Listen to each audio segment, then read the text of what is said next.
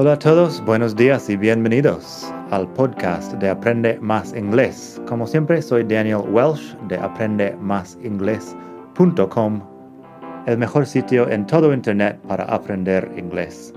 Este podcast te ayudará a hablar inglés como un nativo. Vamos allá.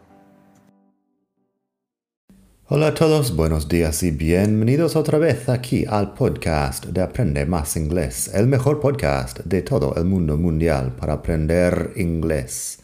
Como siempre, soy Daniel, te hablo desde la hermosa ciudad de Barcelona. Hoy, capítulo 202, vamos a seguir con las preguntas de los lectores que me han llegado de muchas partes del mundo.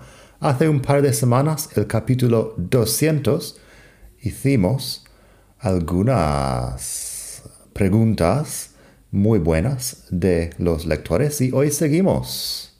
Así que, sin más, vamos a aprender un poco. Atenta, lectora y oyente, Hilda quería saber ¿Por qué algunas palabras se agregan head como sneakerhead? Esta pregunta es interesante. Sneakerhead es una palabra que solo conozco de una canción de un artista que se llama Macklemore, que es una canción de rap. Lo puedes buscar en la web aprendemasingles.com barra 202. aprendemasingles.com barra 202. 02 tienes todo el texto aquí. Y tienes también la canción de Macklemore donde habla de ir de compras en una tienda de segunda mano y encontrar unos, unas zapatillas interesantes y algo sobre sneakerheads ahí. Efectivamente, head es alguien que tiene una afición para algo o una colección de algo alguien que está un poco obsesionado con algo. Así que sneakerhead es alguien que está obsesionado con las zapatillas. Y hay algunas cosas muy específicas con head. No se me ocurren tantos, pero tengo, tengo varios aquí en la web y los voy a contar también. Tenemos metalhead, metalhead de metal es alguien que está obsesionado de la música heavy, la música metal. Pongamos la música muy ruidosa, metalhead. Tenemos deadhead, que es algo muy específico, es un aficionado al grupo The Grateful Dead. Me parece que The Grateful Dead no son tan populares fuera de Estados Unidos pero dentro de Estados Unidos tienen toda una, una afición de, bueno, deadheads. Luego tenemos gearhead. Gearhead es alguien que tiene aficiones mecánicas, especialmente para los coches. Gear es, creo que la palabra es rueda dentada o algo en uh, castellano. Gearhead. También tenemos cosas para algunas drogas. Tenemos cokehead, que es un cocainómano. Tenemos crackhead, que es un adicto al crack, que es la cocaína para fumar. Y tenemos pothead, que es un fumador de marihuana. Cokehead, crackhead, pothead.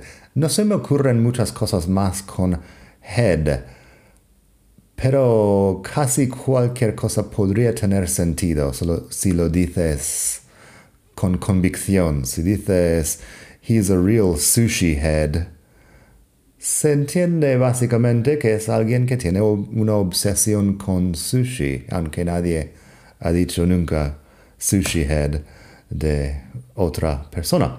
Pero se entiende.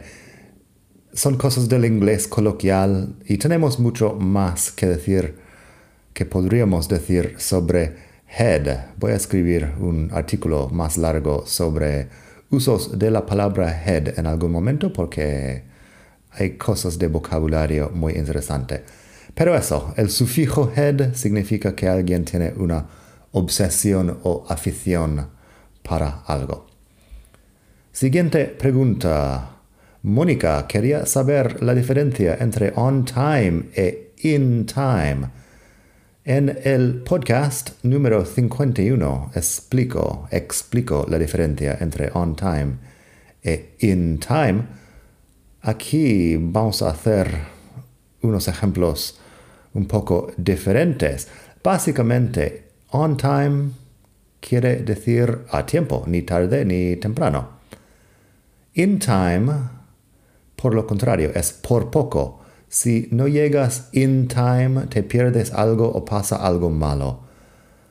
Así que si digo, we started the meeting on time, empezamos la reunión a tiempo, eso es, bueno, a tiempo. Tenía que ser a las nueve y fue a las nueve. Si digo, I was just in time for the meeting, lo que estoy diciendo es que llegué por los pelos, que por poco no llego tarde a la reunión. I was just in time for the meeting. También podríamos decir, we got to the airport on time. Ahí no hay ningún dramatismo. Llegamos a tiempo al aeropuerto. We got to the airport on time. Si digo, we got to the airport just in time, lo que quiere decir es que casi pierdo el vuelo por llegar justo a tiempo. We got to the airport just in time. Así que el just también juega su, su papel ahí en las frases just in time, que es por los pelos, por poco. Si lo dices sin el just, tienes otro ejemplo en la web. We got to the theater in time to have a drink at the bar. Pero la idea ahí sigue siendo que si no llegas in time to have a drink at the bar, no puedes, no tienes tiempo para tomarte algo. Ahí no suena que llegas tarde, porque no pones el just, pero sí que implica que llegas por poco a algo. Si no llegas in time, te pierdes algo. Si llegas on time, tienes tiempo para lo que quieras. Así que eso es una diferencia bastante pequeña y un poco ambiguo, ambigua, y lo siento, a veces el inglés es así. Germán quería saber cómo hacer los pasados de should, must y ought to. Should, must y ought to hablan de sugerencia, obligación, cosas así. Y en el nuevo curso online que tengo sobre los verbos modales explico mucho sobre aquello. Aquí la respuesta corta se usa con have. Should es debes o deberías. Should have es deberías haber tal cosa. Es parecido al castellano en eso. Así que si tengo, you should set your alarm. You have to get up early deberías ponerte el despertador, tienes que levantarte temprano. You should set your alarm. You have to get up early. Eso es presente. Pero, pasado, you should have set your alarm. Now you're going to be late. Deberías haber puesto el despertador. Ahora vas a llegar tarde. La palabra set es un verbo irregular que no cambia en pasado. Así que you should have set your alarm el set no ha cambiado. Deberías haber puesto el despertador. Así que el have también se puede acortar. No hablo de eso en el artículo, pero should have podría ser shoulda en la pronunciación. Tenemos un poco más sobre eso así en el artículo. Shoulda or should have para acortar un poco el have y no decirlo completo. Lo mismo con must. He must be asleep. He's not answering the phone. Tiene que estar dormido. No está contestando al teléfono. He must be asleep. He's not answering the phone. Pero, he must have been asleep. He didn't answer the phone. Must have been asleep. Ahí usamos have más el participio pasado. He must have been asleep. Debería mencionar que sí, estos son have más el participio pasado, no solo el have. Lo que pasa con set your alarm es que set solo tiene la única forma, así que no se nota que es participio pasado, pero must have been asleep. He must have been asleep. Been es el participio pasado del verbo to be. Así que, he must be asleep. He's not answering the phone. En pasado, he must have been asleep. He didn't answer the phone. Y tenemos ought to, que también es como deberías, es una sugerencia. You ought to say something. En pasado me suena un poco más extraño hacer eso. You ought to have said something, pero es correcto, solo que no se dice mucho. Yo cam cambiaría a should have para hablar del pasado, pero you ought to have said something. Now it's too late. Deberías haber dicho algo. Ought to have said, otra vez said, que es el participio pasado de say. You ought to have said something. Now it's too late. Si no sabes algo sobre la ortografía de eso de ought to, está en la web. Como he mencionado, aprendemasingles.com barra 202. Tenemos también, por último hoy, las contracciones informales. Las contracciones informales en inglés son un tema bastante largo porque tenemos muchísimos. Omar quería saber algo de las contracciones informales porque no se enseñan mucho en las clases de inglés normales y corrientes.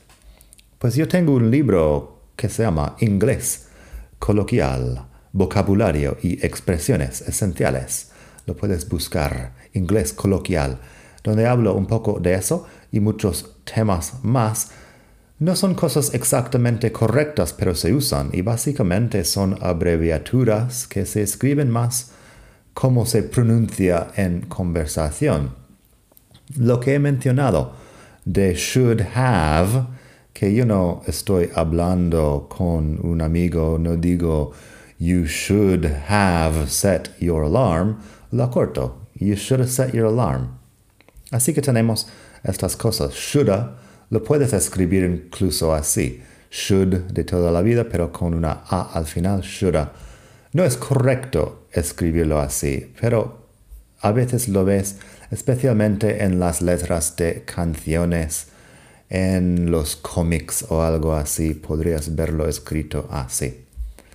Así que Omar tenía algunos ejemplos que él quería saber específicamente. Kinda, que kinda es kind of, que significa más o menos. Si digo I'm kinda cold, tengo algo de frío. No tengo mucho frío. I'm kinda cold. Hay otras cosas que podrías poner ahí. I'm a bit cold sería más formal. But I'm kinda cold. Tengo algo de frío. Si digo, she's kinda cute, don't you think? Ahí tenemos dos. She's kinda cute. Ella es algo atractiva, algo mona. Um, no estoy diciendo gran cosa ahí. She's kinda cute, don't you think? Don't ya es don't you, que es una forma de acortarlo y juntar las dos palabras. Don't you think? ¿No crees? She's kinda cute, don't you think? Así que, juntando, tenemos estas formas cortas que son conversacionales. Y no recomiendo escribir así. Tenemos otro que quería saber Omar, que es Lara que es a lot of. Si dices, bueno, that's a lot of money. Are you sure you can afford it? That's a lot of money. Es mucho dinero. ¿Estás seguro que puedes permitírtelo? Afford es otro tema. Creo que tengo un podcast sobre afford. That's a lot of money. You sure you can afford it? Y también, I drank a lot of vodka. I feel terrible. Tomé mucha vodka. Me siento fatal. I drank a lot of vodka. I feel terrible. Así que es solo para acortar un poco a lot of. Y el, bueno, el v es un poco más difícil de pronunciar que una a solo. A lot of vodka. Así que eso, I drank a lot of vodka and I feel terrible. Otro que quería saber, Omar, es couldn't. Couldn't es couldn't have. Es la forma negativa. Como hemos dicho que shoulda para should have, supongo que tenemos también shouldn't. Claro, sí, tenemos shouldna, que es la forma que uno podría pronunciar shouldn't have, que no deberías haber hecho algo. Aquí tenemos couldn't, que es algo que no podía ser en pasado. Así que couldn't, couldn't have, bueno, las uh, frases que tengo. She couldn't have been with Tony. She was out of town that weekend. Ella no puede haber estado con Tony. Estaba fuera de la ciudad aquel fin de semana. She couldn't have been with Tony. She was out of town that weekend. Outa es otro que escrito así en la web, que es out of, out of town. Más, bueno, muy común. Are you out of your mind? ¿Estás loco o loca? Are you out of your mind? Fuera de tu mente es la tra traducción literal ahí. She was out of town that weekend. Anyway, tenemos otro más. He couldn't have known. Nobody would have told him. Él no puede haber sabido. Nadie se lo hubiera dicho. He couldn't have known. Nobody would have told him. Mucho mejor que leas estos ejemplos a la vez de escuchar, porque se pronuncia así. Los angloparlantes nativos, entre comillas, muchas veces pronunciamos las cosas así porque es más fácil que pronunciar todos los consonantes que tenemos en inglés. Por último tenemos gonna, gonna que es going to. Eso es muy común e incluso casi podría considerarse correcto por algunas personas. Gonna uh, es tan común que como que deja un poco de ser incorrecto, digamos. Gonna es la forma corta de going to para hablar del futuro. Si estás hablando de irte a un sitio, no suena tan bien el gonna. Pero I'm going to para hablar del futuro. Si digo, I'm gonna order another beer. You want anything? Voy a pedir otra cerveza. ¿Quieres algo? I'm gonna order another beer. You want anything? También, she's gonna be pissed if she finds out you slept with her cousin real pissed. Ella va a estar muy enfadada si descubre que te acostaste con su primo o prima. Muy enfadada. Uh, cousin, como siempre, no tiene género. Yo no sé si estamos hablando de un primo o una prima en esta frase, pero ella sí que va a estar muy enfadada. Pissed tengo un video en YouTube sobre algunos usos de piss. Esto pissed es de enfadada en inglés americana. Inglés americano, digo. She's gonna be pissed if she finds out you slept with her cousin. Y bueno, básicamente eso. Gonna, tengo que decir que también podría acortarse aún más. En vez de I'm gonna, yo podría decir amna en muchos casos y no pasa nada. Todo el mundo nos, nos entendemos si estoy hablando de I'm gonna order another beer después de tres cervezas. Claro que lo digo así. I'm gonna order another beer. You want anything?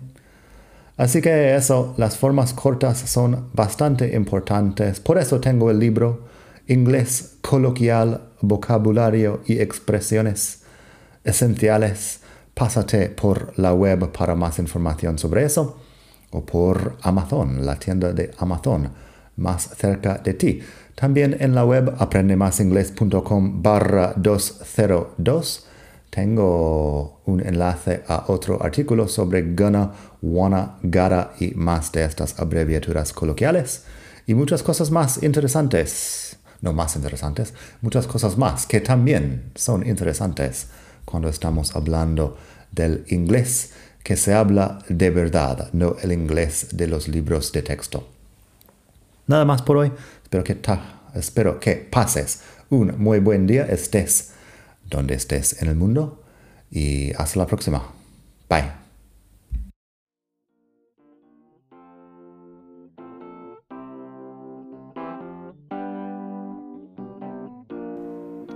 Gracias por escuchar. Como siempre puedes pasar por mi web aprendemasingles.com. Para mucho más tengo vocabulario expresiones para hablar, phrasal verbs, gramática, pronunciación y mucho más en la web. Nada más por hoy, espero que pases un muy buen día. Hasta la próxima.